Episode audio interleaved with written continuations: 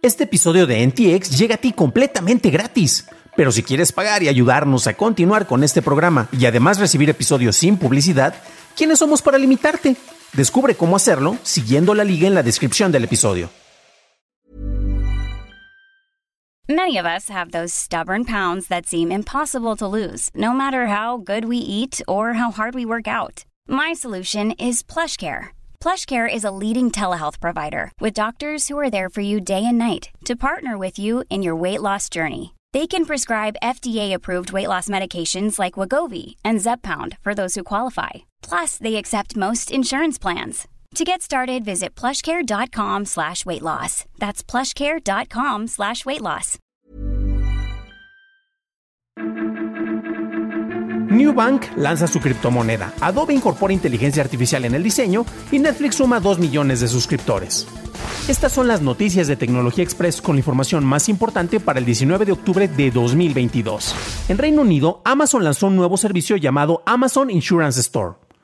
Los compradores podrán encontrar cotizaciones de seguros de hogar en línea para pólizas ofrecidas por sus socios en las firmas Eguías, Coop y LB Plus General Insurance.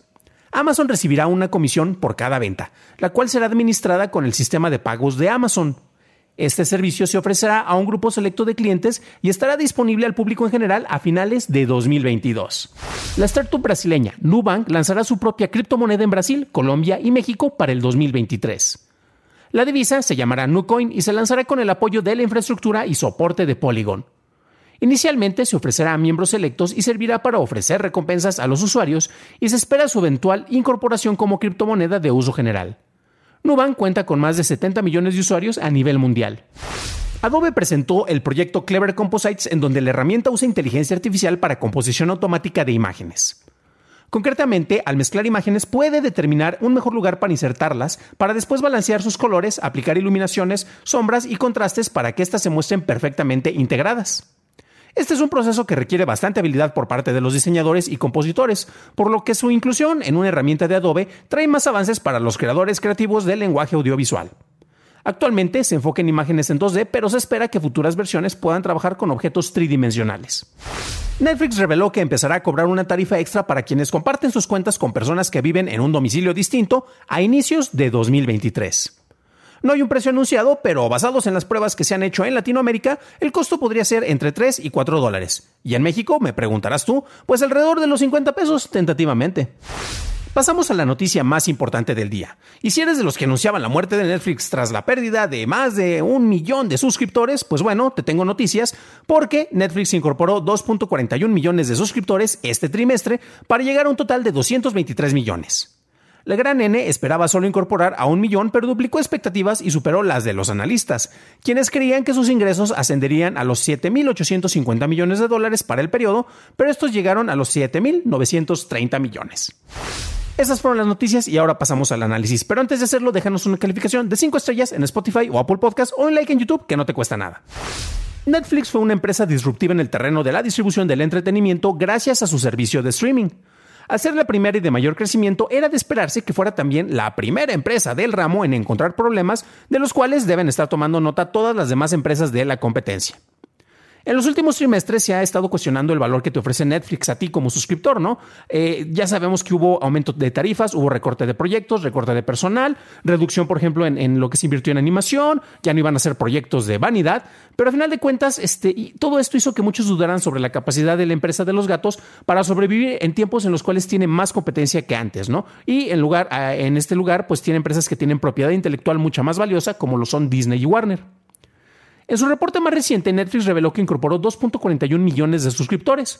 Originalmente solo esperaba recuperar un millón después de la pérdida de 1.2 millones ocasionada principalmente por el bloqueo de sus servicios en Rusia. Recordemos que ahí fueron alrededor de 800 mil suscriptores los que eliminó, pues simple y sencillamente por, por las penalizaciones que se están haciendo al país por el, por el conflicto armado que tiene contra Ucrania.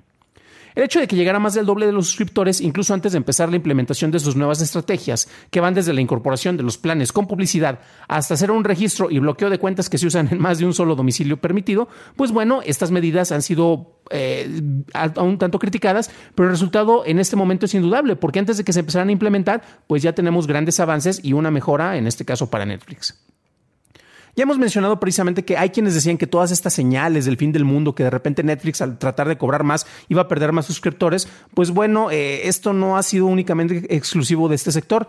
Recordemos que Netflix no es ni el primero ni el último servicio que ofrece planes con publicidad, ¿no? Hay otros que ya lo han hecho, Netflix se incorpora, Disney lo va a hacer, de hecho, pues era una especie de guerra en a ver quién lo hacía primero, para, al menos en la percepción pública, ver quién le estaba copiando a quién, ¿no?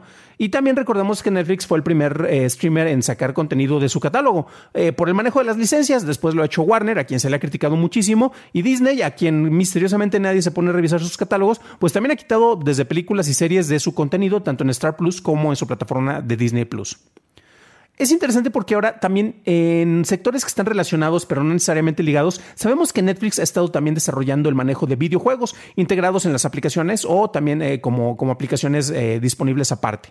Y la cuestión es que Netflix está empezando a apostar por el terreno de los videojuegos y ahí le está copiando una página al libro de Amazon. ¿Por qué? ¿Qué es lo que está ocurriendo allá? Pues recordemos que Amazon empezó a construir una enorme infraestructura para el manejo de todo, ahora sí que de todas las transacciones que tenía que hacer, construyó una gran infraestructura para servicios en la web y actualmente pues eh, Prime, Amazon concretamente te está ofreciendo servicios en la nube, desde almacenamiento hasta, bueno, por eso están los Amazon Web Services, que es una de las infraestructuras más robustas que existen a nivel mundial.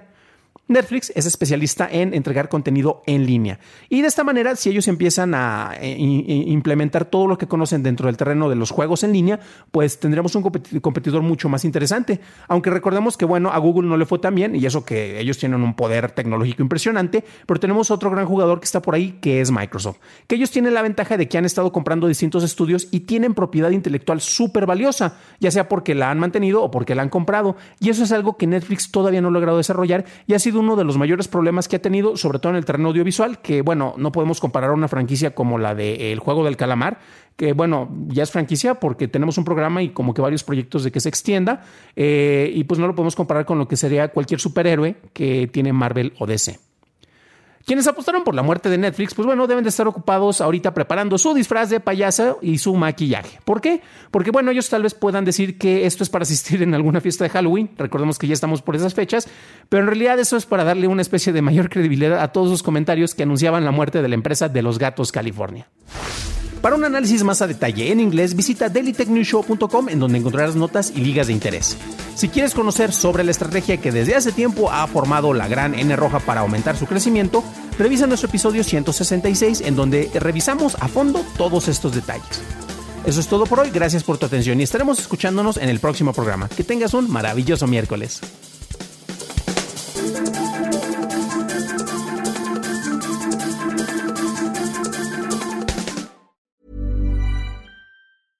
Hey, folks, I'm Mark Marin from the WTF Podcast, and this episode is brought to you by Kleenex Ultra Soft Tissues your ally to help tackle your allergy symptoms this season. I love the change of seasons, but nobody loves pollen and all those other things floating in the air that make you sneeze during this nice weather. Kleenex Ultra Soft tissues are hypoallergenic and allergist approved. So fight back against watery eyes and runny noses without worrying about irritating your skin. For this allergy season, grab Kleenex and face allergies head on.